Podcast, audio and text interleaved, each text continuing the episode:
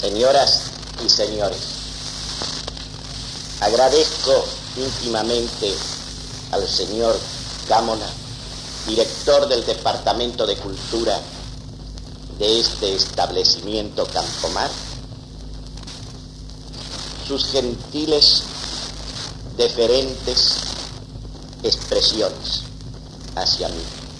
Y agradezco sobre todo el haberme brindado la oportunidad de dar testimonio de San Agustín en este lugar. Dar testimonio de San Agustín, el alma más profunda de la cristiandad. El filósofo del verbo, el orador de Dios. Nadie como él llevó tan alto la posibilidad expresiva de la lengua nativa, de la lengua.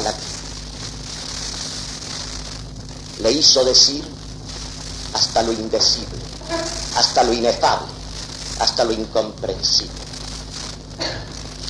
Nadie como él, ni siquiera el angélico, discurrió con analogías más adecuadas y con imágenes más fulgurantes del misterio más profundo de nuestra fe católica, que es la Santísima Trinidad. San Agustín completó el edificio de la piedad cristiana fundado y elaborado por San Pablo. Y todavía es el autor de la antropología sobrenatural teológica, el doctor de la libertad, del mal y de la gracia. Temas estos últimos que van a ocupar el desarrollo de esta clase. Quieran excusar ustedes la pobreza de mi lenguaje para semejante testimonio. Pero es el propio San Agustín que me alienta cuando dice en contra académicos, hasta los pequeños se engrandecen tratando las grandes cuestiones. Vamos a hacer algunas referencias biográficas. Voy a señalar algunas fechas que son de importancia capital para comprender la evolución del pensamiento y de la vida de este gran santo y el mayor de todos los padres de la iglesia. En San Agustín el pensamiento, la palabra, es su vida. Y la palabra en él es realmente una llama de amor vivo, una llama que lo mismo te ilumina que te enciende que lo mismo te esclarece que te quema. No es posible permanecer impasible frente a esta palabra. San Agustín, como ustedes saben, nació el año 354 en Tagaste, Numidia, provincia africana de Roma. Su padre era pagano, su madre Santa Mónica cristiana. Ella grabó en su corazón el nombre de Cristo, pero habrían de pasar muchísimos años antes de que Agustín comprendiera el significado del nombre que está sobre todo nombre. Inició sus estudios humanísticos en Madaura, la patria de Apuleyo y siguió la carrera de retórico, de maestro de elocuencia en Cartago. Su mocedad discurrió en la vida fácil y licenciosa. Y a los 19 años ingresó en la secta de los maniqueos. Concepción maniquea del mundo y de la vida es un grosero y radical materialismo como es hoy la base del comunismo ateo. Uno se pregunta cómo una inteligencia tan dotada como la de Agustín pudo adherir a una doctrina tan vulgar, tan ordinaria, tan plebeya. Hay una razón de esta seducción. Él mismo lo dice en las confesiones. Y es el problema que toda la vida estuvo en el centro de sus preocupaciones, el problema del mal. Hay una seducción en medio de la vida fácil, cuando se tiene una conciencia aguda del mal que se padece en la entraña misma del ser, derivar la responsabilidad del mismo, rehusarse a aceptarlo. El maniqueísmo hace del mal un efecto en nosotros de un principio que juega en nuestro ser y en nuestra vida con la misma consistencia que el principio del bien. Cuando obramos bien, es que el principio bueno prevalece en nosotros. Cuando obramos mal, es que el principio malo domina nuestra existencia. En consecuencia, yo soy un resultado, una consecuencia. No tengo ninguna responsabilidad en este mal que hago, que obro. Hay una tendencia en nosotros, naturalezas caídas, a derivar el sentido de la responsabilidad. Esta es la razón por la cual Agustín pudo adherir tanto tiempo, nueve años, a la secta de los maniqueos. Siendo maniqueo todavía, pasó a Roma y allí fue recomendado por el prefecto de Roma, Sinmaco, y lo nombraron profesor de retórica en una cátedra imperial de Milán. A esta altura de su vida, ya en los 28 años, Agustín se ha cansado del maniqueísmo y abandona la secta cayendo en el escepticismo de los académicos. Como quien dijera, tras, transitando de un determinismo materialista a un sentido de la duda universal, a un liberalismo en nuestros días. Entonces, lee a los neoplatónicos, principalmente a Plotino, y allí descubre algo que va a incidir fundamentalmente en la renovación intelectual de su mente.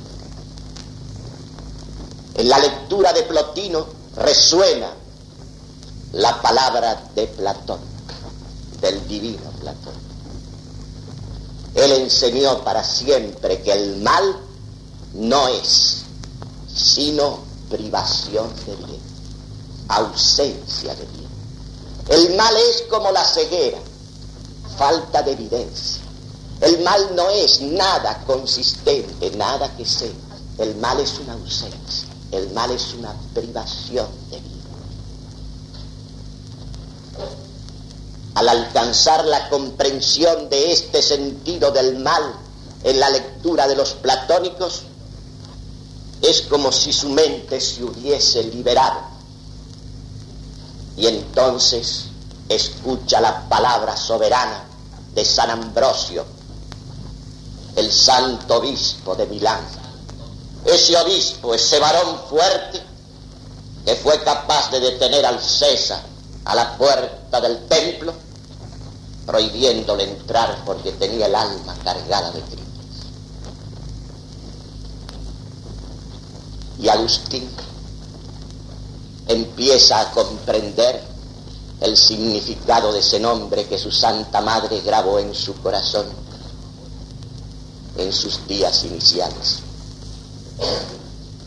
Y previa y previo un retiro en Casiciaco, a los 33 años de edad, recibe el bautismo de manos de San Ambrosio. Dios correspondía así a las súplicas y a las lágrimas de su madre.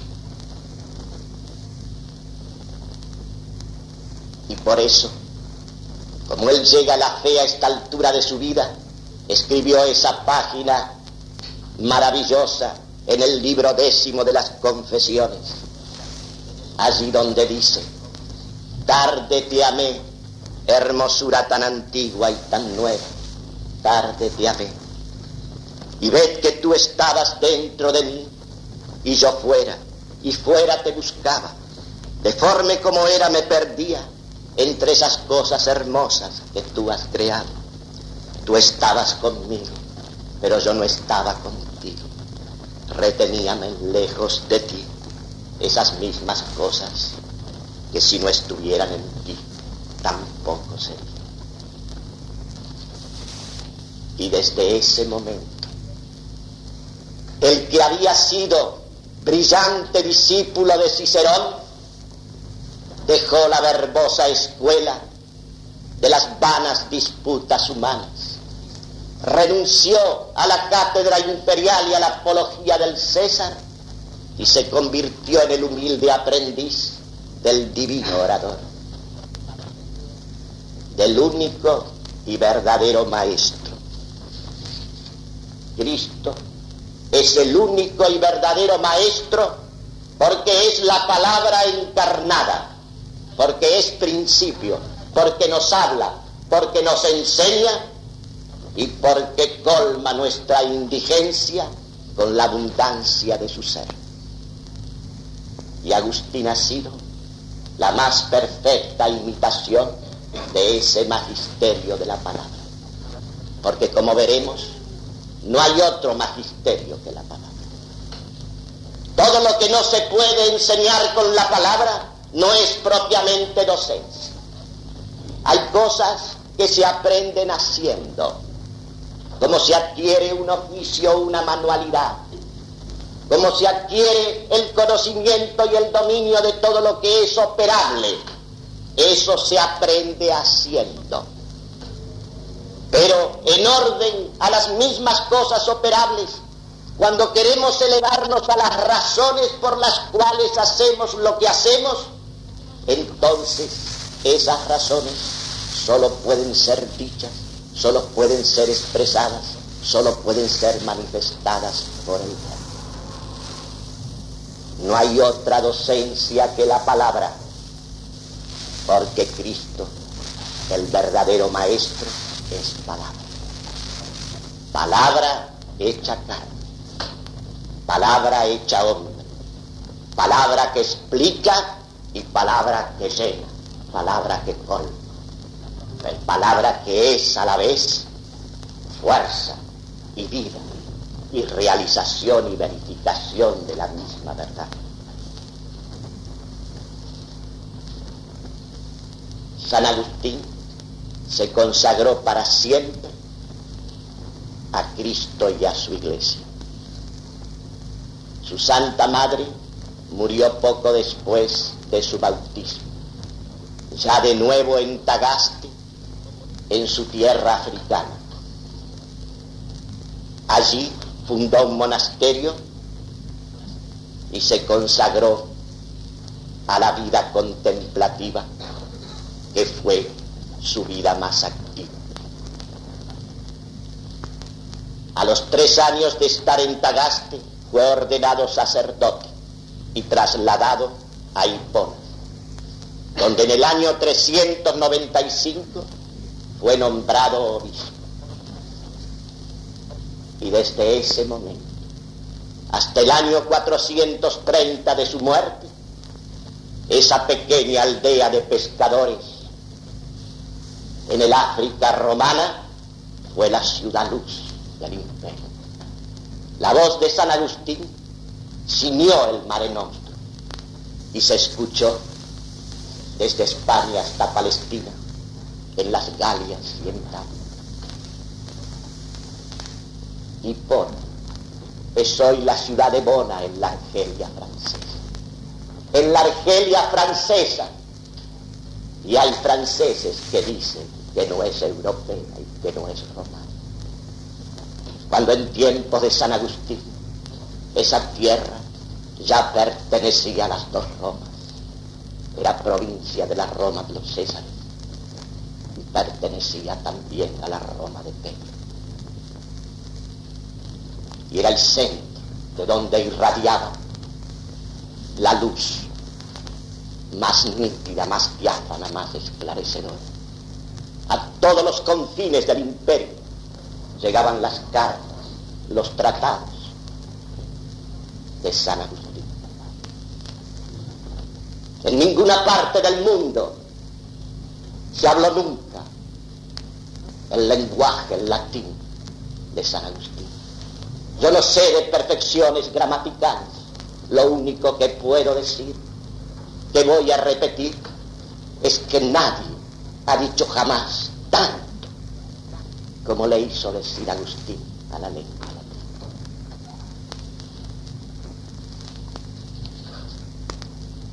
en el año 430, Hipona estaba soportando un largo asedio de los vándalos de Alarico, que después de arrasar Italia por la traición del conde Bonifacio invadieron el África romana y pasaban arrasándolo todo. Pusieron sitio a Hipona y sus habitantes resistieron heroicamente largos meses. Y a pesar de que eran hombres de fe, cundió la desesperación. Y entonces, cuando ya no podían resistir más, acudieron al obispo, anciano y enfermo ya para morir. ¿Y qué les dijo el obispo? a la vista de su despesa desesperación. Les dijo simplemente lo siguiente, no tendrá grandeza de alma aquel que se sorprenda de que los muros y artesonados caen y se derrumban y los mortales mueren. ¿Qué es lo que les va a ocurrir a ustedes cuando entren los vándalos y lo incendien y lo arrasen y cieguen la vida de todos ustedes? ¿Qué es lo que les va a ocurrir? Que no nos ocurra lo mismo sin vándalos y sin asedios. Estos muros y artesonados han de derrumbar sin vida. Y la vida tenemos que entregarla a todos nosotros. Aunque no haya sitio de los vándalos, aunque no haya arrasamiento, aunque las vidas de, de los muros, aunque las vidas no sean cegadas, igual se van a derrumbar todos los muros, igual van a morir todos los muros. ¿Qué quiso decirles el santo con esta palabra? ¿Qué es lo que les recordó, les recordó a esos feligreses suyos? Les recordó que las cosas y los bienes materiales están para servir a la vida material, a la vida terrena del hombre. Y que esta vida terrena de cada uno de nosotros está para ser empleada, para ser gastada en el servicio de Dios.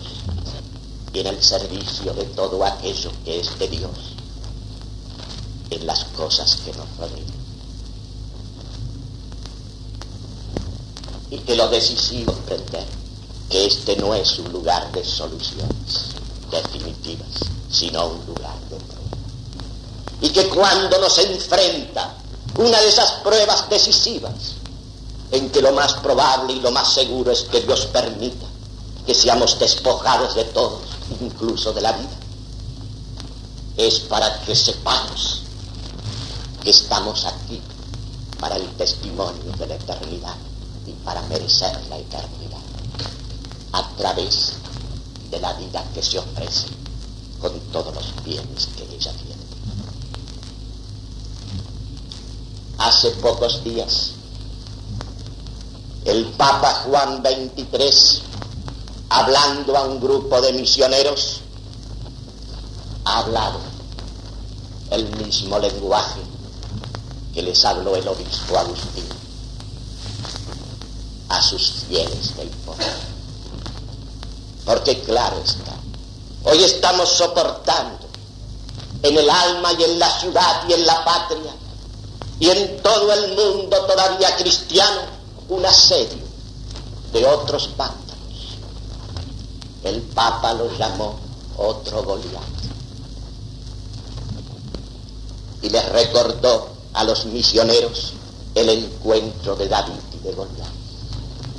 Y les dijo, la simplicidad del pequeño David enfrentando al gigante representa en verdad la Iglesia Católica santa y bendita. Dejad venir al gigante con su tremenda amenaza. Como el joven David, los hijos de la Iglesia de Cristo lo enfrentarán la fuerza. ¿Cuál es la fuerza de Dios? Es esa que hace la grandeza de alma de que hablábamos. La fuerza de Dios es el verbo hecho carne.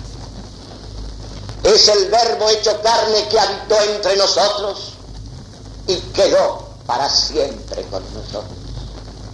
Porque la unido hipostática sustancialmente en la unidad de su persona, la naturaleza divina y la naturaleza humana.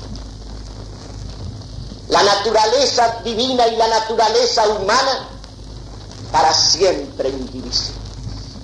Por eso, no puede haber una vida humana en conformidad con su naturaleza que no esté unida, que no esté sostenida, que no esté nutrida por la naturaleza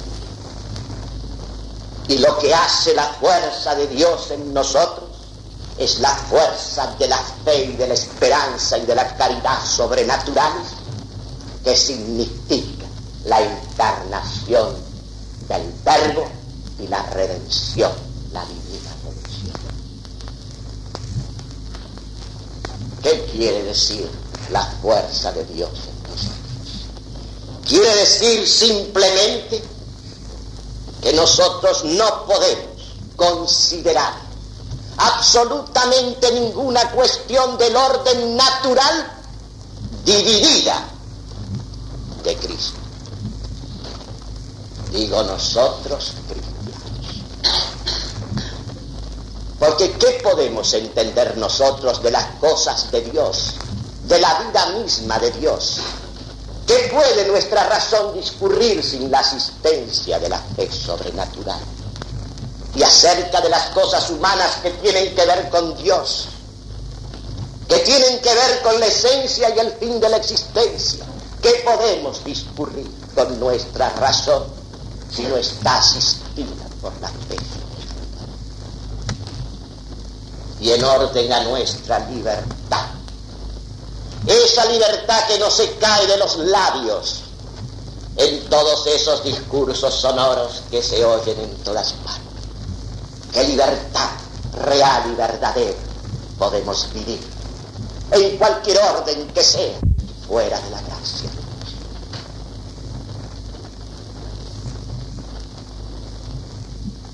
Y ahora nos vamos a ocupar de la antropología sobrenatural, cuyo fundador es San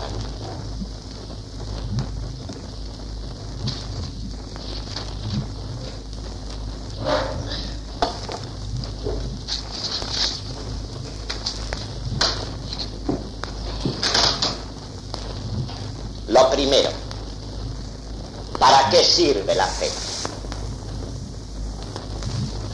San Agustín hizo suya la sentencia de Isaías.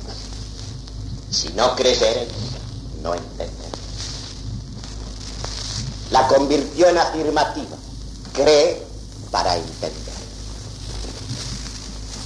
Y en su carta, en su epístola Consensio del año 410, él le desarrolló el verdadero y definitivo sentido de la fe.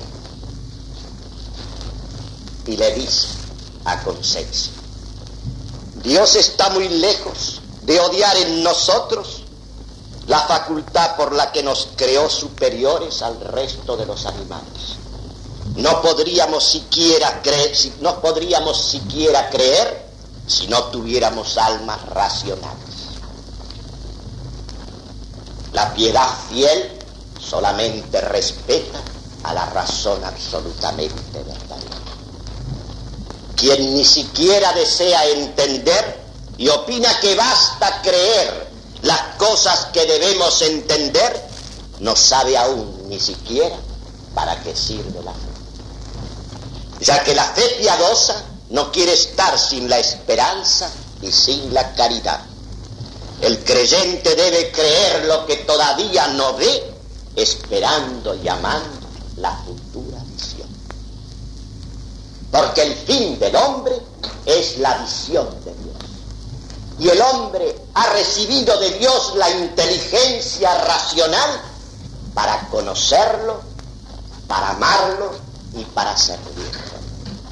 Y cuando esa inteligencia se oscureció, por el pecado, aquel tiempo de los dones preternaturales, Dios lo sustituyó en su misericordia con este regalo, con esta gracia de la fe. Y la fe se la infunde al hombre precisamente para potenciar su inteligencia en la comprensión de las cosas del mismo Dios.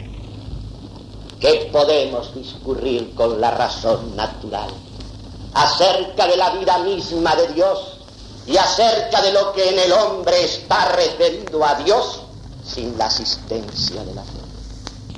Este es el sentido de la fe sobrenatural como lo expone San Agustín. Esta es la doctrina de la Iglesia. Si hay dentro de nosotros un resplandor de la Trinidad, que llamamos nuestra sabiduría, es menester que pongamos a la Trinidad, dice Agustín, separada de todos los cuerpos y de todas las semejanzas de los cuerpos, en tanto que podemos entender algo de ella por espejo y en imagen. Aquí nos está indicando San Agustín, como luego lo va a hacer Santo Tomás en el Tratado de Santísima Trinidad de la Suma Teológica, de que nunca debemos analogar la Santísima Trinidad con semejanzas corporales, como se suele usar en una mala pedagogía cristiana. Porque la gente cree que facilita la inteligencia de las cosas de Dios utilizando semejanzas del orden corporal y material. Esa es una manera de ocultar e incluso de tergiversar el verdadero sentido de esos misterios. Por eso dice San Agustín, es menester que pongamos a la Trinidad separada de todos los cuerpos y de todas las semejanzas de los cuerpos, en tanto que podamos entender algo de ella por espejo y en imagen. No es pequeño principio de conocimiento de Dios el conocer ya lo que Dios no es, que eso sí lo podemos lograr con la razón natural saber lo que Dios no es, antes de que podamos conocer lo que es. Y luego agrega, ama intensamente el entender, ama intensamente la inteligencia. Y todavía agregó lo siguiente en una epístola en la cual él refutaba a Manes y al maniqueísmo. Presentadme, dice Agustín, una verdad manifiesta que no deje lugar a duda en contra de las propuestas por la fe y yo abandonaré esta por Dios. Y yo abandonaré la fe por esa fe. Claro que esto no puede, porque la fe es para la inteligencia, es para la verdad. Y nada de lo que nos ha sido revelado por Dios puede jamás entrar en contradicción con la inteligencia que Dios ha creado. Por eso, la encarnación del verbo no significa la abrogación de la ley natural, sino su perfeccionamiento y potenciación por la gracia de Dios.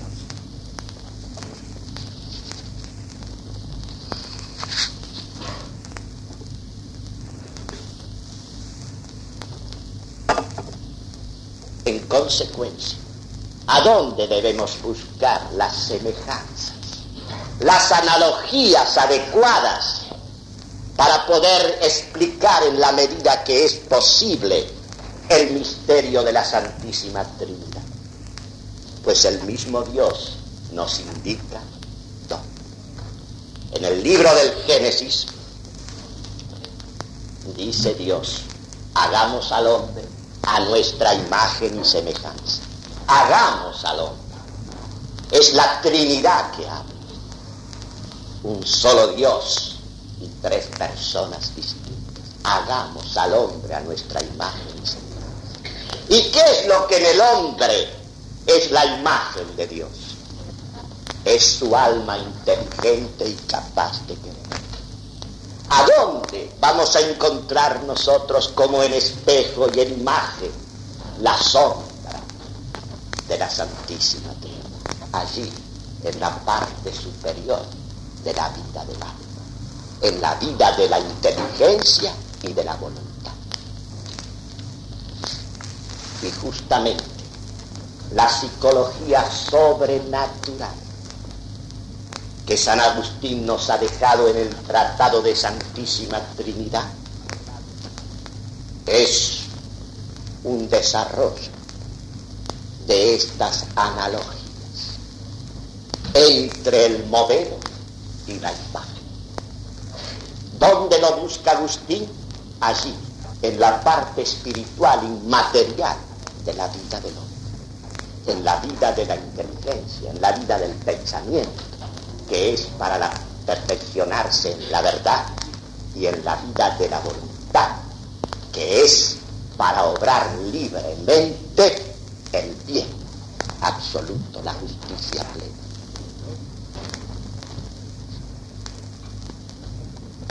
Les voy a comentar un pasaje del libro cuarto del Tratado de Santísima Trinidad, en el cual Agustín hace una distinción que tiene hoy, como todas las suyas, la más rigurosa y tremenda actualidad. Dice así, en el proemio del libro, del libro cuarto, que se titula así, La ciencia de Dios, a Dios se ha de pedir. En gran estima suele tener el humano linaje la ciencia de las cosas terrenas y celestes. Pero sin duda son más avisados los, los, que a dicha ciencia prefieren el conocimiento de sí mismos. Más digna de alabanza es el alma conocedora de su debilidad que la de aquel que, desconociendo su condición enfermiza, avisora el curso de los astros en afanes de nuevos conocimientos con el fin de contrastar nuevas teorías, pero ignora la senda de su salvación y de su eterna felicidad. Prefiere sondear el alma que se ha encontrado con Dios, su propia vileza, a conocer las murallas del mundo, los cimientos de la tierra y la excelsitud de los cielos exteriores. Con la ciencia crece el dolor nostalgia de su peregrinación y aumentan los anhelos por arribar a la patria feliz de su Dios y así.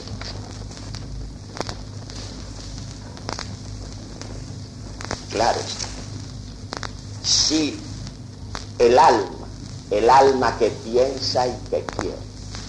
Esa alma que en nosotros, a la vez que es principio que anima y vivifica el cuerpo, es principio que conoce y que ama.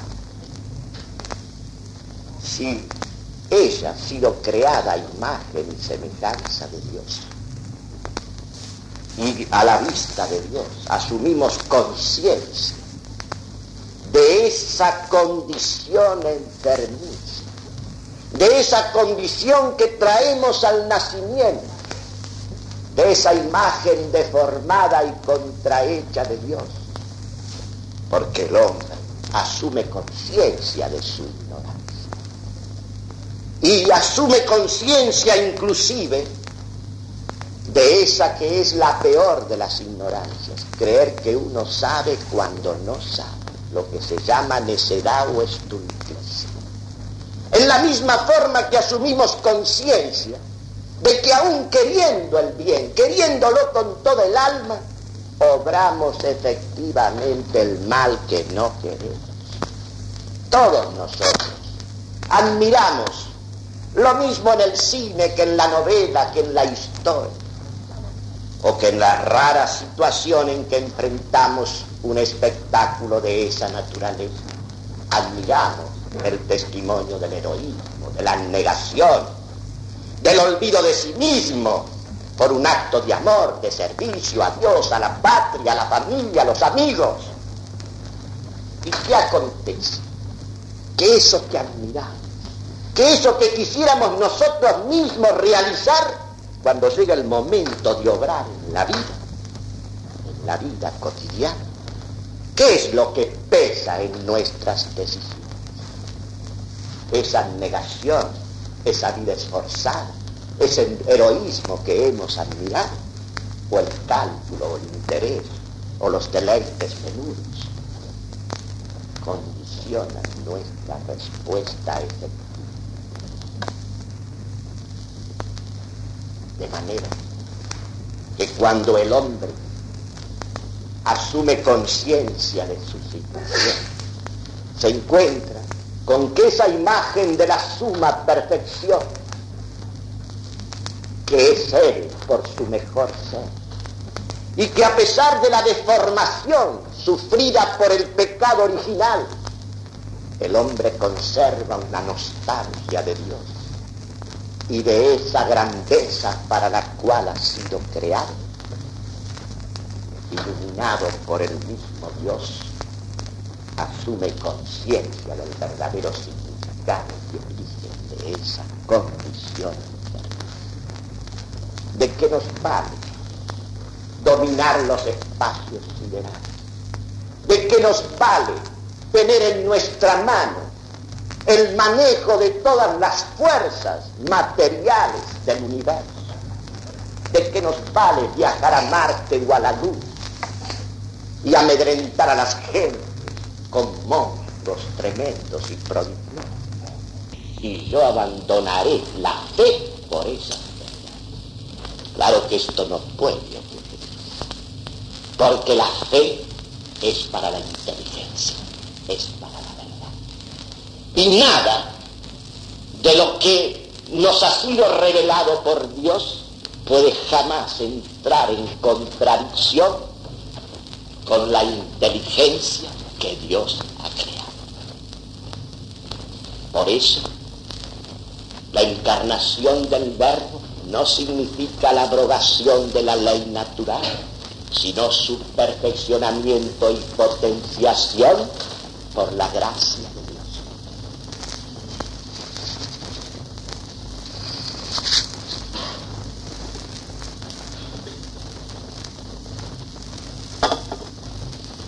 consecuencia, ¿a dónde debemos buscar las semejanzas, las analogías adecuadas para poder explicar en la medida que es posible el misterio de la Santísima Trinidad?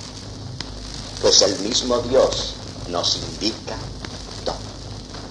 En el libro del Génesis dice Dios, hagamos al hombre a nuestra imagen y semejanza. Hagamos al hombre. Es la Trinidad que habla. Un solo Dios tres personas distintas. Hagamos al hombre a nuestra imagen y semejanza. ¿Y qué es lo que en el hombre es la imagen de Dios? Es su alma inteligente y capaz de querer. ¿A dónde vamos a encontrar nosotros como en espejo y en imagen la sombra de la Santísima Trinidad? Allí, en la parte superior de la vida del alma, en la vida de la inteligencia y de la voluntad. Y justamente la psicología sobrenatural que San Agustín nos ha dejado en el Tratado de Santísima Trinidad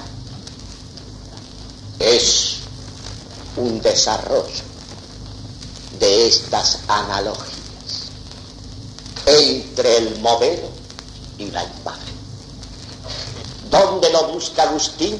Allí, en la parte espiritual inmaterial de la vida del hombre, en la vida de la inteligencia, en la vida del pensamiento, que es para la, perfeccionarse en la verdad y en la vida de la voluntad, que es para obrar libremente el bien absoluto, la justicia plena.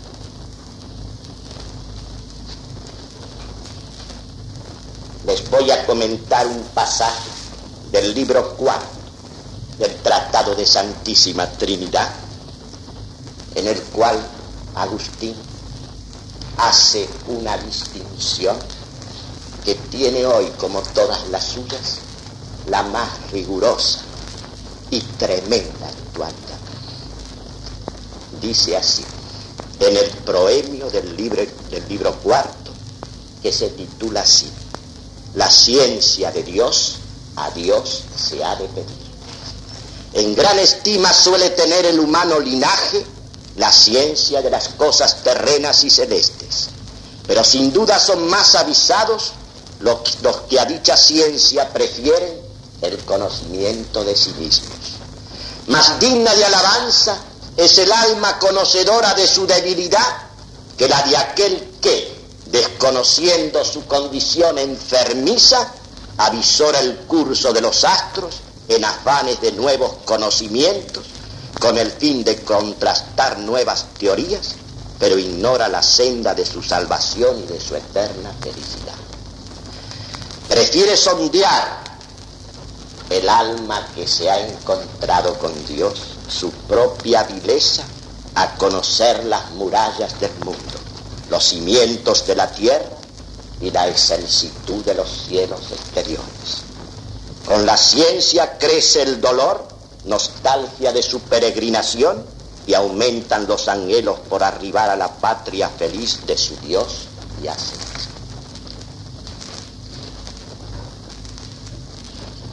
Claro está. Si el alma, el alma que piensa y que quiere, esa alma que en nosotros, a la vez que es principio que anima y vivifica el cuerpo, es principio que conoce y que ama. Si ella ha sido creada a imagen y semejanza de Dios, y a la vista de Dios asumimos conciencia de esa condición enfermiza, de esa condición que traemos al nacimiento, de esa imagen deformada y contrahecha de Dios porque el hombre asume conciencia de su ignorancia. Y asume conciencia inclusive de esa que es la peor de las ignorancias, creer que uno sabe cuando no sabe, lo que se llama necedad o estulticia. En la misma forma que asumimos conciencia de que aún queriendo el bien, queriéndolo con todo el alma, obramos efectivamente el mal que no queremos. Todos nosotros admiramos lo mismo en el cine que en la novela, que en la historia. o que en la rara situación en que enfrentamos un espectáculo de esa naturaleza, admiramos el testimonio del heroísmo, de la negación, del olvido de sí mismo por un acto de amor, de servicio a Dios, a la patria, a la familia, a los amigos. ¿Y qué acontece? Que eso que admiramos, que eso que quisiéramos nosotros mismos realizar, cuando llega el momento de obrar en la vida, en la vida cotidiana, ¿qué es lo que pesa en nuestras decisiones? Esa negación, esa vida esforzada, ese heroísmo que hemos admirado, o el cálculo, o el interés, o los deleites menudos, condicionan nuestra respuesta efectiva.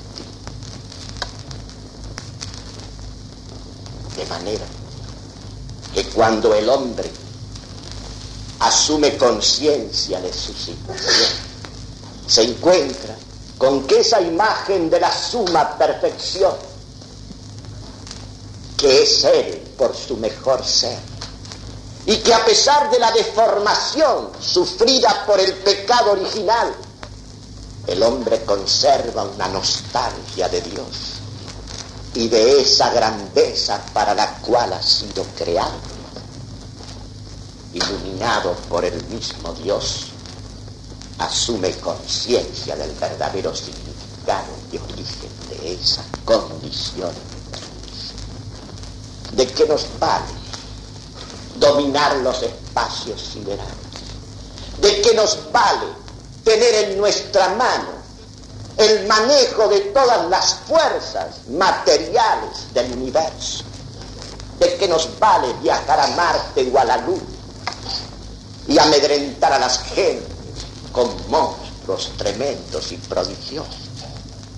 Si nosotros no tenemos el más mínimo dominio librados a sí mismos de nuestra propia alma, de nuestra propia ¿Cuál es el espectáculo que ofrece el mundo de hoy? Es lo que ya anticipó a usted. Dice él,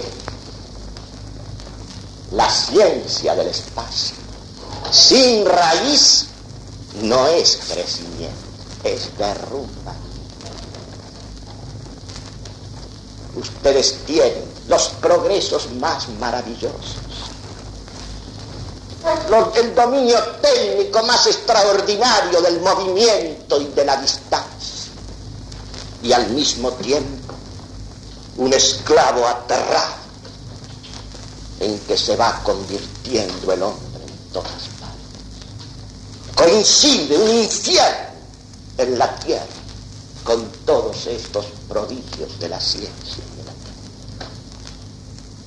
Simplemente porque nosotros, nosotros los cristianos, los cristianos de la civilización de Occidente, nosotros lo hemos desencarnado a Cristo.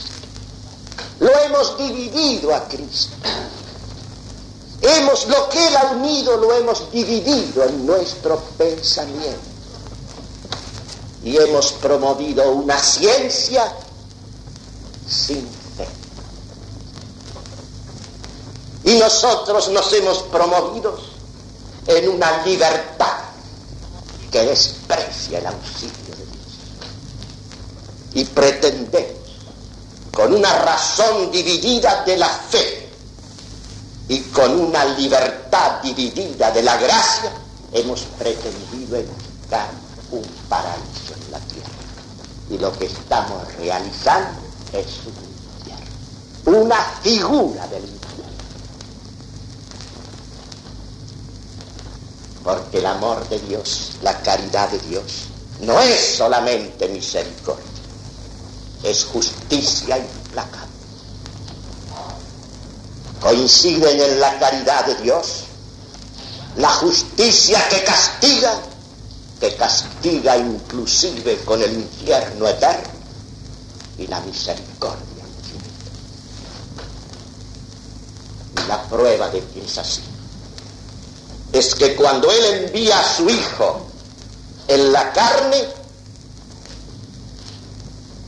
la redención del hombre. El precio de la redención del pecado de los hombres es la pasión y la muerte, el ofrecimiento de su propio Hijo, el don que hace Dios de sí mismo a través de los mayores horrores, de los mayores sufrimientos y de la muerte.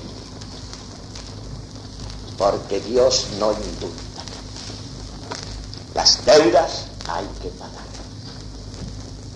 Claro está que el inocente puede ofrecerse como se ha ofrecido Dios mismo, hecho como precio de rescate.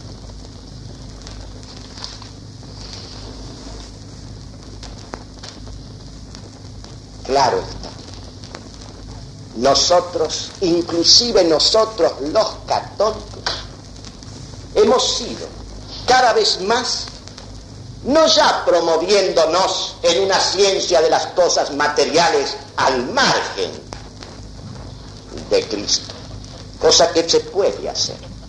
El hombre puede, precisamente, por eso que dice San Agustín, la inteligencia del hombre ha sido creada para conocer la eternidad y lo que es eterno en las. Pero como el hombre no es una inteligencia pura y separada, sino una inteligencia carnal, una parte, una parte de la vida de la inteligencia es denegada al manejo y administración de las cosas materiales para satisfacer las necesidades materiales de la vida. Justamente, esta civilización cristiana que se ha ido apartando y que ha ido relegando de Cristo en todo el orden temporal y relegando la vida espiritual al fuero privado y al templo, indudablemente ha podido desarrollar esta prodigiosa ciencia físico-matemática exacta y experimental de la naturaleza, desde Descartes y Galileo hasta Cristo.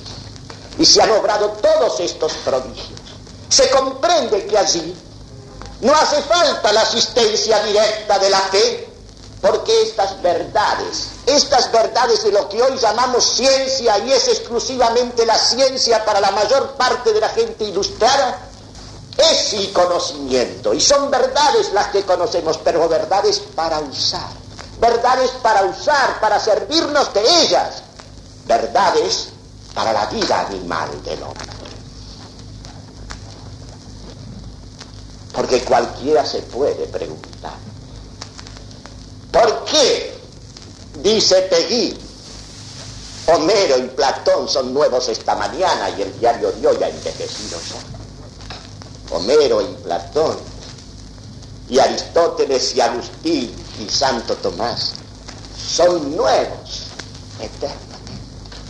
Porque la palabra y la verdad que ellos comunican es verdad eterna.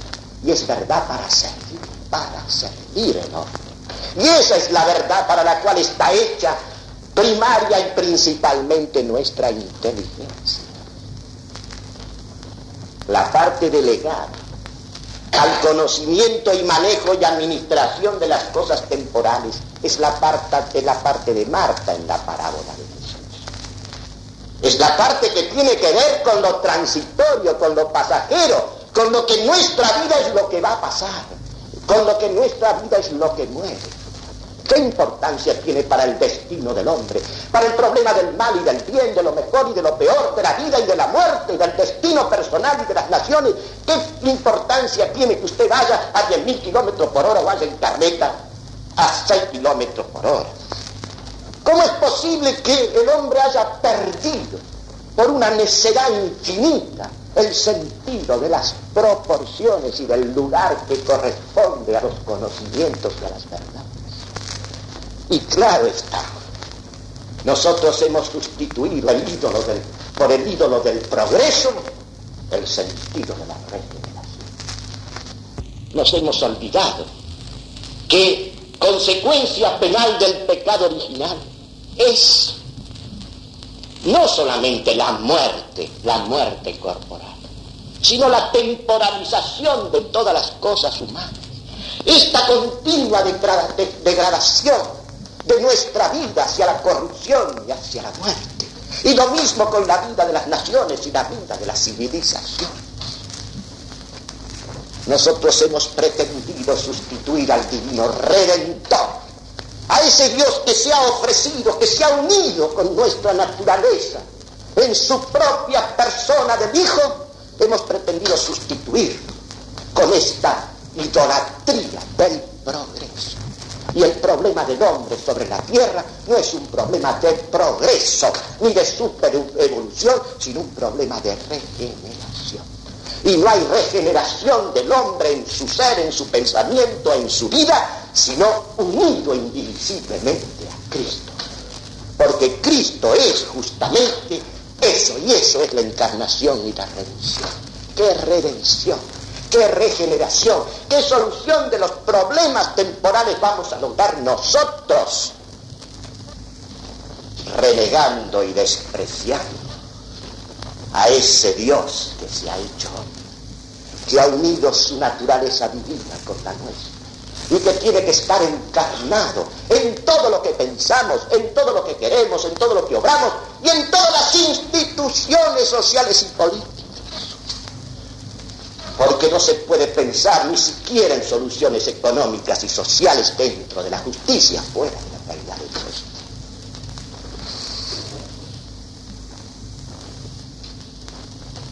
Decía que Agustín es el autor de la antropología sobrenatural. Allí en el Tratado de Santísima Trinidad nos muestra cómo el alma que piensa y que conoce la verdad y que es capaz de amar, es como un reflejo de la misma Trinidad. El Padre engendra al Hijo. El Hijo es el verbo de Dios. El Hijo, el verbo dice todo lo que Dios es. En el verbo del Hijo no hay nada que sea más ni que sea menos de lo que el Padre es. Y como por la virtud del verbo y del nombre Todas las cosas han sido creadas. El verbo de Dios dice todo lo que Dios es y todo lo que son las criaturas que dependen de Él como de su principio. Y del Padre y del Hijo, que son una misma identidad de naturaleza. Mana, emana, procede el amor mutuo, que es un amor infinito, el Espíritu Santo.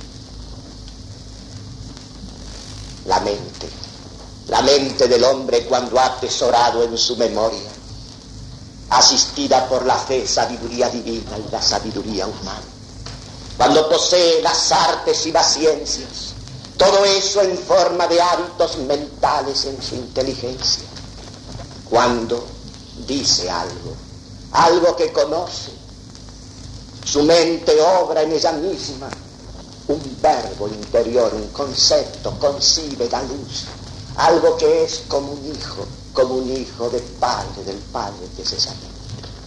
Y como ese hijo, como ese, como ese verbo es una semejanza de la cosa conocida, entonces de ese conocimiento y de esa verdad y de esa semejanza, porque lo igual busca, lo igual brota el amor a la cosa conocida. La mente, su conocimiento y su amor son como un reflejo y la imagen de la Santísima Trinidad de Dios. Y en la misma forma que Dios ha enviado a su verbo y se ha hecho carne y ha habitado entre los hombres sin dejar al Padre, en la misma forma, ese verbo que nosotros, que procede en nosotros de nuestra propia mente como hijo de Padre, nosotros lo revestimos ese verbo interior de la palabra exterior y lo comunicamos, porque la verdad conocida necesita ser comunicada y ser participada. La verdad es docente de sí, porque de la verdad brota el amor. Y entonces nosotros irrumpimos el aire, estas palabras sonoras que estoy diciendo.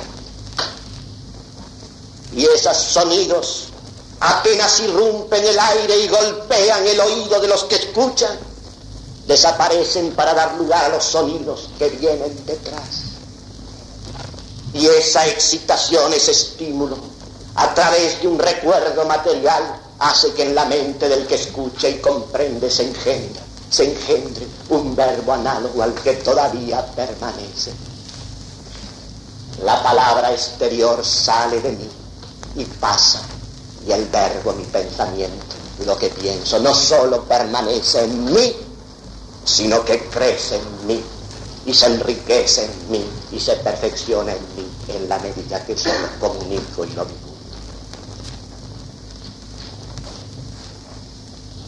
El verbo de Dios se hizo carne sin dejar de ser Dios. El verbo del hombre se hace voz sin dejar de ser ese verbo interior. Y ahora les voy a leer una página de San Agustín, una de las muchas, acerca de este prodigio, de esta maravilla de la verdad. Pensar que hoy los hombres, los hombres que pertenecen por el bautismo al cuerpo místico de nuestra iglesia y que tienen filiación cristiana, viven maravillados y asombrados de los prodigios exteriores y ya no tienen siquiera el sentido de estos prodigios, de estas maravillas interiores, de esta maravilla que es el conocimiento y que es la verdad. Dice Agustín en el diálogo de libre albedrío acerca de la verdad. Tenemos en la verdad un tesoro del que todos gozamos igualmente y en común. Ningún sobresalto, ningún defecto menoscaba este gozo. No tiene, no puede tener la verdad amadores envidiosos entre sí. A todos se da igualmente toda y a todos y a cada uno con suma castidad. Nadie le dice al otro, retírate para acercarme yo apártate tú para abrazarla yo. No, todos están estrechamente unidos a ella y la poseen toda la vez. Sus manjares no se dividen en partes. Nada de ella bebes tú que no pueda beber yo. Nada de lo que de ella participa conviertes en algo exclusivamente tuyo, sino que todo lo que de ella tomas queda íntegramente también para mí. Nada de la verdad se convierte jamás en cosa propia de alguno o de varios, sino que simultáneamente es toda común a todos. Aquella hermosura de la verdad y de la sabiduría, mientras persiste la voluntad de gozar de ella, ni aun suponiéndola rodeada de una multitud de oyentes, excluye a los que van llegando, ni se emite por tiempos, ni emigra de lugar en lugar. Está cerca de todos los que la aman y convergen en ella de todas las partes del mundo. Y para todos es sempiterna e indefectible. No está en ningún lugar y nunca está ausente. Exteriormente aconseja e interiormente enseña. Hace mejores a los que le escuchan y a ella nadie la puede hacer peor. Y recordando ahora uno de sus maravillosos sermones, para que vean ustedes este sentido, esta presencia de lo inmaterial que es el pensamiento y la verdad, que es el verbo del hombre, imagen y semejanza del verbo de Dios. Les recuerdo aquel sermón en que San Agustín, hablándole a esos aldeanos, a esos pescadores de Hipona, el lenguaje más alto y más educativo que han escuchado nunca los hombres nosotros hablamos de los progresos de la educación. ¿Quiénes escuchan hoy esa palabra? Esa palabra que te levanta a todo el honor y dignidad. Les decía lo siguiente para darles el sentido de lo que es el verbo de Dios. Si yo tuviese un pan y ese pan quisiera dividirlo y compartirlo con ustedes, tendría que dividirlo en tantas porciones como ustedes son y a cada uno le tocaría apenas una fracción y yo me quedaría sin pan. De este pan de sabiduría del que les estoy hablando. Yo lo brindo y lo comunico todo entero a cada uno de ustedes. Y todos ustedes, los que escuchan y entienden, lo reciben y lo asimilan todo entero y queda entero para mí. Yo comprendo que una palabra así acaso se escucha una sola vez sobre la tierra. Es cierto que nosotros, la inmensa mayoría de los mortales, no podemos hablar ese lenguaje, pero podemos aprender en esa fuente. Tenemos el deber, lo que enseñamos, de conocer la más alta palabra, porque esta palabra el que la oye no la puede olvidar jamás. Y los que educamos tenemos el deber de dar testimonio de la grandeza. La mediocridad es incompatible con la docencia. Y es incompatible sobre todo con la docencia cristiana, que es la docencia del verbo de Dios.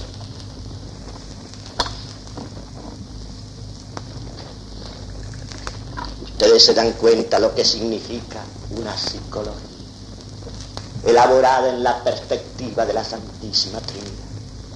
Ustedes se dan cuenta lo que quiere decir darle a la juventud el sentido de lo que es el alma y la vida del alma a través de estas analogías, a través de este discurso y de este mundo.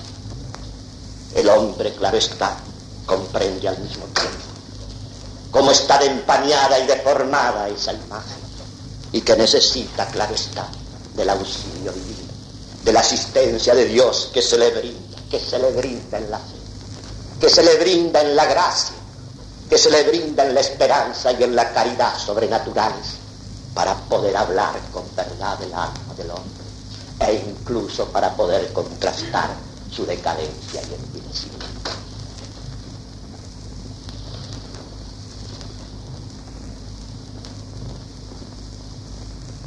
¿Qué ha ocurrido con la docencia?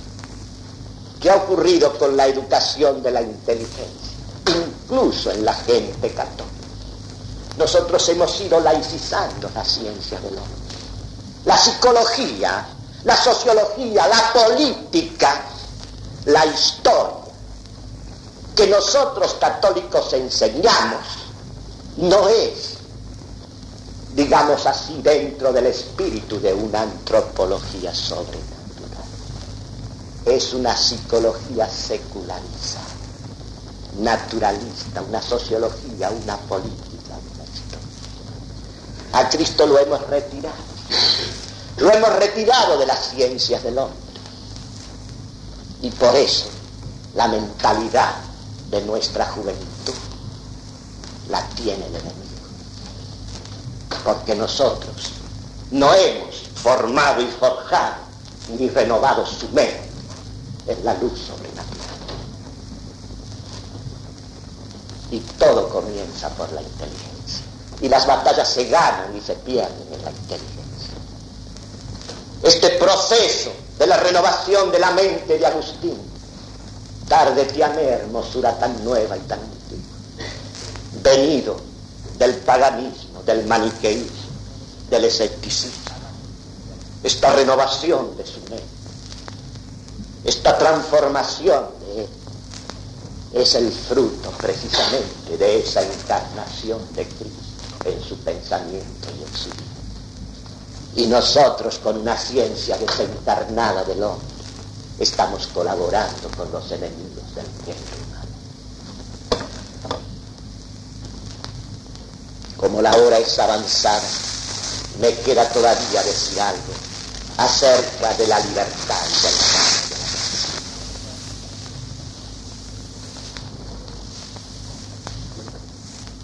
¿Qué es el pecado? El pecado original es simplemente que el hombre,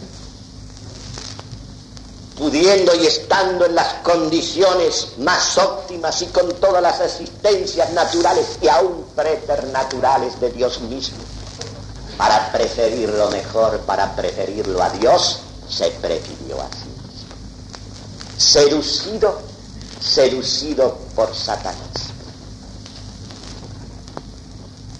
Es aquello mismo, la figura de ese pecado. Nos la ilustra San Agustín con su propia experiencia. Allí en las confesiones nos habla de aquel hurto de las peras en un huerto. Él tenía mejores perales y mejores frutos en su propia huerta. ¿Qué es? ¿Qué es lo que lo sedujo? ¿Qué es lo que lo movió a robar ese fruto que apenas lo mordía, lo tiraba? Lo dice él, simulando cautivo una libertad para hacer impunemente lo que estaba prohibido, imagen tenebrosa de tu, de tu omnipotencia, imagen tenebrosa de tu omnipotencia. Eso fue el pecado. Quiso ser como Dios.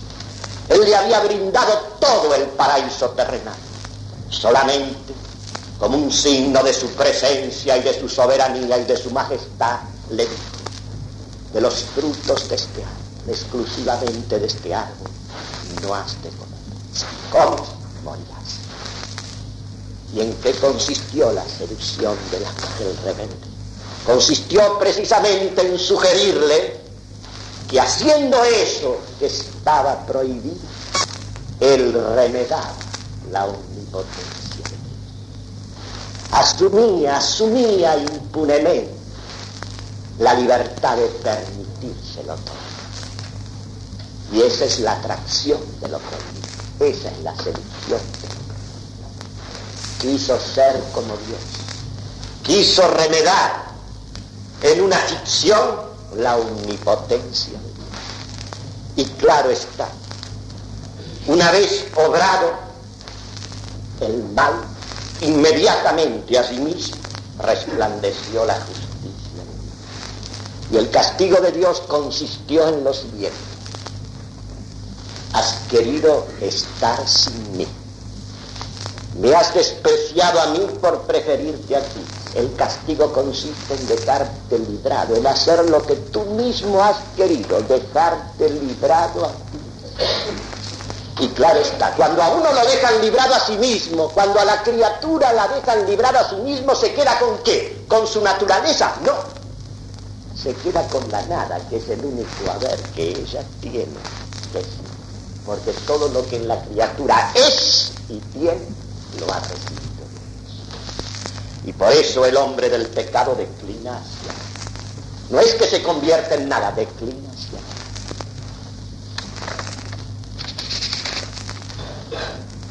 Por eso San Agustín dice, el mal consiste en la aversión del bien inconmutable y en la conversión a los bienes mudables.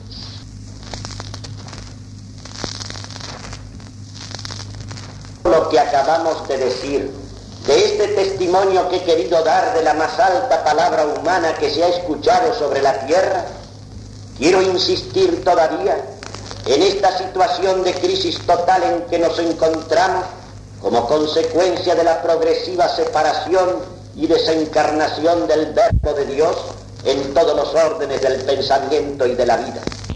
Nuestra civilización moderna no es cristiana, sino la ruptura secular con la unidad de la cristiandad.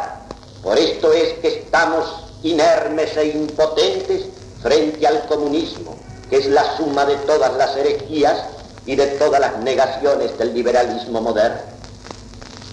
Como diría San Agustín, porque tú no quisiste sostenerte firme junto a Dios, caíste y te rompiste, cual un vaso cuando de la mano del hombre se cae a tierra. Como estás hecho pedazos, sin cohesión, sin unión, cada parte por su lado, tú mismo eres contrario a ti mismo, estás enfrentado contigo mismo. Por esto es que la salida, la única salida, es rehacerse en la unidad del verbo encarnado. Es volver a la verdad y a la realeza de Cristo en toda nuestra vida. Solo de este modo tendremos la fuerza de Dios para enfrentar y abatir al nuevo Goliat.